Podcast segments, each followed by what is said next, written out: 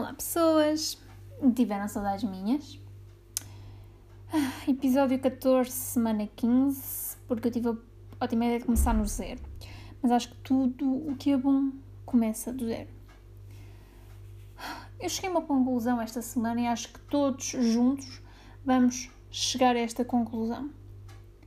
A música que o Emanuel fez de apoio à seleção é claramente superior à música oficial de apoio na seleção do David Carreira. Uh, eu vou-vos deixar um pouco para tentarem perceber de facto, uh, vocês saberem se. saberem se. Ai meu Deus, ainda agora começou e já tenho que rebobinar. É para vocês tirarem as vossas próprias conclusões de qual é a melhor música. Ora, vamos cá ver. Emanuel Seleção. Seleção. Seleção. Música. Música, seleção. Emanuel. Vamos estar contigo. Todos com Portugal. Deve ser esta. Portugal é a nossa seleção. Deve ser isto. Que grande som. Ainda era novo nesta fotografia.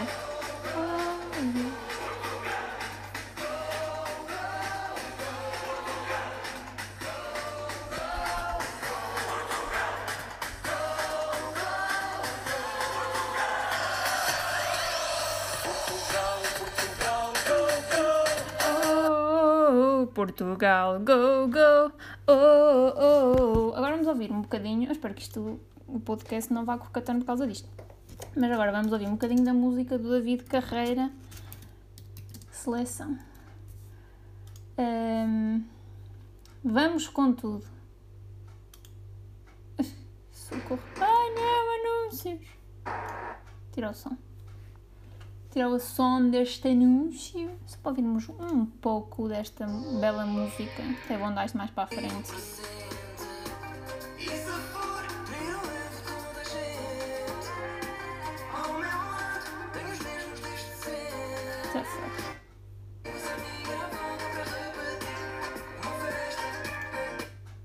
Que é isto? Isto nem é música. Portugal, uou, uou, uou. É muito melhor, é uma música muito mais apoiante do que Vamos com Tudo. Não é com nada, mas pronto. Espero que a nossa prestação uh, no europeu seja muito melhor que esta música do David Carreiro. é falar em euro. Vocês lembram-se onde é que estavam quando Portugal foi campeão europeu? Eu lembro perfeitamente. Eu vi o jogo em Mangualde num um café, que é Maria Antonieta, estava na esplanada. E lembro, eh, tipo, a Maria Antonieta é no centro da cidade, ao pé da Câmara, e existem vários cafés uh, na, ali naquele largo. E uh, eu lembro perfeitamente que a nossa que a televisão onde eu estava a ver, no café onde eu estava a ver, estava com delay em relação ao café que estava tipo do outro lado, completamente oposto, ainda um bocado longe, mas que eu lembro perfeitamente que quando eu tive um spoil autêntico de golo, porque quando foi golo, não é? Os que estavam no café completamente um pouco longe, mas ainda longe o suficiente para só ouvir os gritos deles a dizer golo, uh, e só depois, tipo, passado uns segundos, é que deu o golo na televisão onde eu estava a ver. E eu, ah, spoil de golo, mas ao menos foi golo! Oh. lembro perfeitamente. Uh, tinha pintado até me lembro o que é que eu tinha vestido. Eu tinha vestido um macacão, um macacão que tem as costas abertas, preto, da Zara uh, de mangas tipo abaloadas, uh, curtas. Uh, estava com isso, estava com o cachecol da, com o meu cachecol da seleção.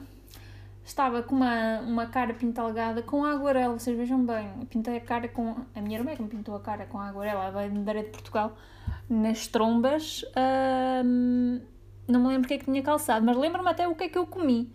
Comi uma, uma bruxeta, comi uma bruxeta e a minha irmã comeu uma tosta mista não lembro o que bebi, mas lembro perfeitamente onde é que estava e depois fiquei logo ali para fazer a festa, porque em Mangualde, onde se faz a festa, quando há assim campeões e etc., é ali naquele lar. Então eu já estava ali prontinha para a festa, depois andei lá, a minha mãe foi só lá ter para nós andarmos lá com o carro, andar fora do carro e ter fazer figuras tristes. Uh, foi bonito, mas foi bonito. Eu lembro-me, foi uma felicidade. Por acaso foi, foi um ano muito feliz.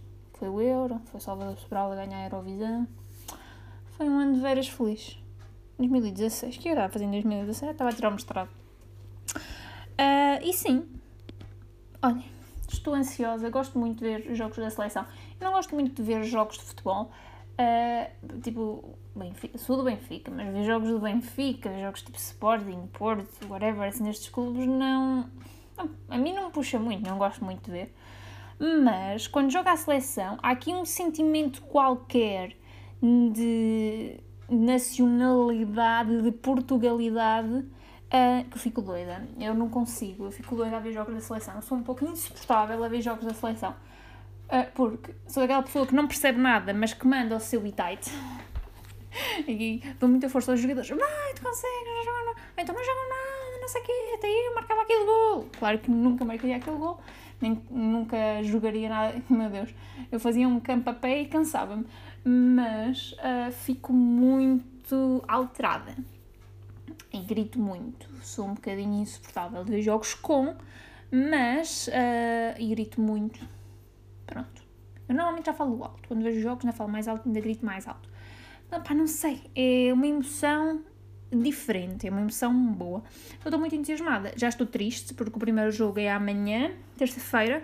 Vocês imaginem o que é que vou estar amanhã, terça-feira, a fazer quando estiver a dar o jogo. Teste de italiano. Porque o meu teste é só às 6, mas mesmo assim tenho que trabalhar até às 6. Posso estar a trabalhar e ver um bocado ali o jogo antes de ir para o teste, mas depois tenho teste às 6 e não, eu não vou conseguir estar concentrada minimamente para fazer o teste italiano porque eu vou estar a pensar no jogo. Tenho que pedir à minha professora para pôr lá o relato enquanto estamos a fazer o teste ou qualquer coisa, porque senão eu vou dar, vou dar em maluquinha. Estou muito triste. Mas eu estou com fé. Portugal vai passar, Portugal vai ganhar a Hungria, vai ganhar a Hungria 3-0, vai empatar com a França 1-1 e vai perder com a Alemanha 1-0 e vai passar. Com estes resultados, vai passar uh, porque a França vai perder com a Alemanha, vai ganhar só 1-0 à Hungria uh, e vai perder por 2 com a Alemanha. Vai perder 2-1 com a Alemanha, vai só marcar um gol à Hungria e vai empatar connosco, por isso quem passa? O Portugalito. E a Alemanha. Essas são estas as minhas previsões para esta primeira fase, pois falaremos das próximas fases. Ah, mas de facto o euro já está a ser um pouco triste, não é? Triste e estranho, não é? Primeiro, para mim é muito estranho, eu não consigo. É muito estranho estar a ver os estádios completamente cheios, pessoas sem máscaras, é que parece uma realidade alternativa que, epá, já passou um ano e aquilo para mim, estar a ver aqui, está mesmo a fazer um bocado de confusão. E acho que vamos todos passar um bocadinho por isto até voltarmos. Já estamos a voltar a uma certa normalidade, mas até voltarmos mesmo. Aquilo para mim é estranho. As pessoas estarem tipo ali ao monte, sem máscara. Até porque hoje fui ao hospital fazer exames de rotina, costumo fazer, por causa dos meus problemas de velha. E, opa, as pessoas, aquilo hoje estava demais, eu não, não, estava a não estava a conseguir compreender. Distanciamento social é uma coisa que não existe na cabeça das pessoas das pessoas que lá estavam, nem das pessoas que acharam que era uma boa ideia ter tanta gente à mesma hora para fazer exames médicos. Não, não compreendo. Tipo, aquilo estava completamente abarrotado de pessoas, não havia espaço para estar, quanto mais para estar tipo, a dois metros das pessoas. Eu, eu vim cá, vim para um corredor. Se me chamassem, se eu ouvisse, ouvia. Se, não se eu não ouvisse, ah pai, eu ia lá e ainda reclamava por cima porque é que eu não ouvi que me chamavam, mas eu não era não era obrigada a estar ali no meio de boas pessoas. E pá, para além de ter demorado imenso tempo. Serviço Nacional de Saúde. I love you. Mas pronto, não era disso que eu estava a falar, estava a falar do euro. Para mim, pronto, é uma realidade um pouco estranha.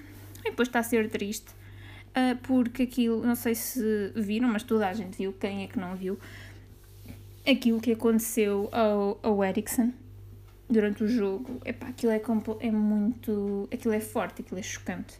É, porque do nada até ainda recebeu a, bola, mas começa a caminhar todo torto e de repente cai. Sim, eu acho que ele teve muita sorte daquilo ter acontecido enquanto estava em campo, enquanto estava a jogar.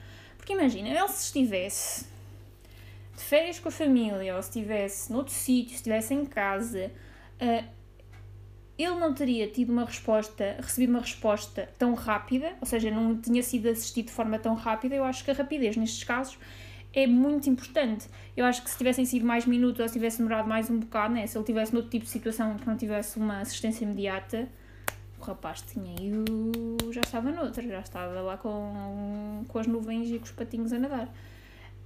Mas é a sorte, né? Porque acho que nestas coisas, se for mais 3 minutos, já foi à vida, né? Até porque podia sobreviver, mas depois ficava com sequelas a nível cerebral. Quer dizer, nós ainda não sabemos isto sou eu aqui a também a botar coisas para fora, porque nós não sabemos ao certo o que é que lhe aconteceu, porque não, nos, não, não foram dadas informações em relação a isso. Mas é bem chocante, não é? Ele é tão novo, ele é da idade do Miguel, é um, um ano mais velho que eu, do nada dá-lhe uma convulsão, ou, dá, ou dá, pode-nos dar uma convulsão, pode-nos dar um ataque cardíaco e vamos desta para melhor. Olhem, eu que estou sozinha em casa, moro sozinha, trabalho aqui sozinha, se me dá uma coisa, eu estou aqui sozinha, não devia dar-me uma coisa.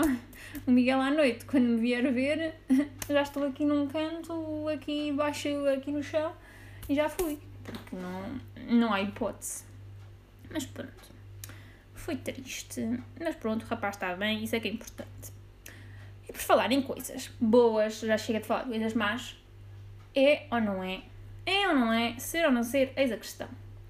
O programa da Filomena Cautela é das melhores coisinhas a seguir ao princípio, meio e fim que apareceu na televisão nos últimos tempos. Desculpem, aquele programa é delicioso e eu acho que é aquilo que a, que a televisão devia ser. Aquilo é informativo, aquilo é entretém, informa. Uh, pá, acho que é, pelo menos, ainda só deram dois: um sobre desinformação e um sobre audiências, mas é um programa muito delicioso.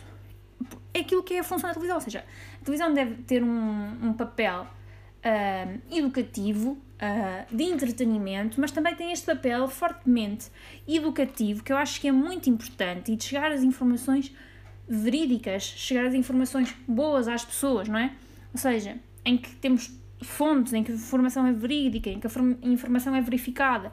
E ali temos um programa que nos dá informação, informação de qualidade, em que vão ver as fontes, em que há ali de facto investigação e trabalho por detrás de todas aquelas informações que eles nos apresentam, mas depois também tem aquele cariz uh, de entretenimento e de humor uh, que a Filomena, e a Filomena Cautela, eu acho que ela é uma das melhores apresentadoras que existe neste momento no panorama nacional. Este programa são vocês seis, acho que seis é muito pouco, venham os próximos quatro que estes dois foram, foram mesmo deliciosos.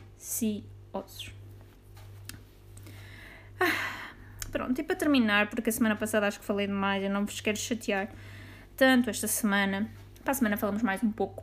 Vou deixar só com a palavra desta semana, que eu acho que é uma palavra que soa muito bem. Basculho. Não, não é vasculho, é basculho. Eu não disse mal, não disse com sotaque de Viseu. Não falo assim, eu não troco os Vs pelos Bs. Ora, vocês já tiveram a oportunidade de pensar o que é que vocês acham que é e dá para. tem aqui um, um, duplo significado, dá para. até tem três significados. Dá para falarmos em relação ao cabo comprido de uma vassoura, que geralmente permite limpar tetos, fornos, paredes altas, ou seja, tipo uma vassoura com um cabo muito comprido. Mas depois, porque eu só vos dou palavras para insultarem pessoas, um basculho ou uma basculha pode ser uma pessoa muito suja. Estão a ver, tipo aquela pessoa badalhoca, tá, tá aquela pessoa no ginásio a cheirar tipo a sovaco ressequido de 10 dias. Chamei-lhe basculho. Pá, seu basculho, por favor, longe, não precisa estar a levar com, o teu cheiro. Pronto, é um basculho. Mas também pode ser uma pessoa que se ocupa de trabalhos muito ordinários. Pronto, agora daqui vocês tiram as vossas eleições, o que é, que é um, quem é que é um basculho? Pessoa que se ocupa de trabalhos ordinários. Agora vocês chamem basculho quem vocês quiserem. Eu, se me apetecer, vou chamar é aquele mal cheiroso de ginásio, mas sem ele ouvir, porque também parece um bocado mal. Uh, vocês, chamem a quem quiserem. Espero que tenham uma boa semana usem esta palavra linda, mas se calhar não diretamente. Portem-se bem mal e ouvem-me no próximo podcast. Beijocas!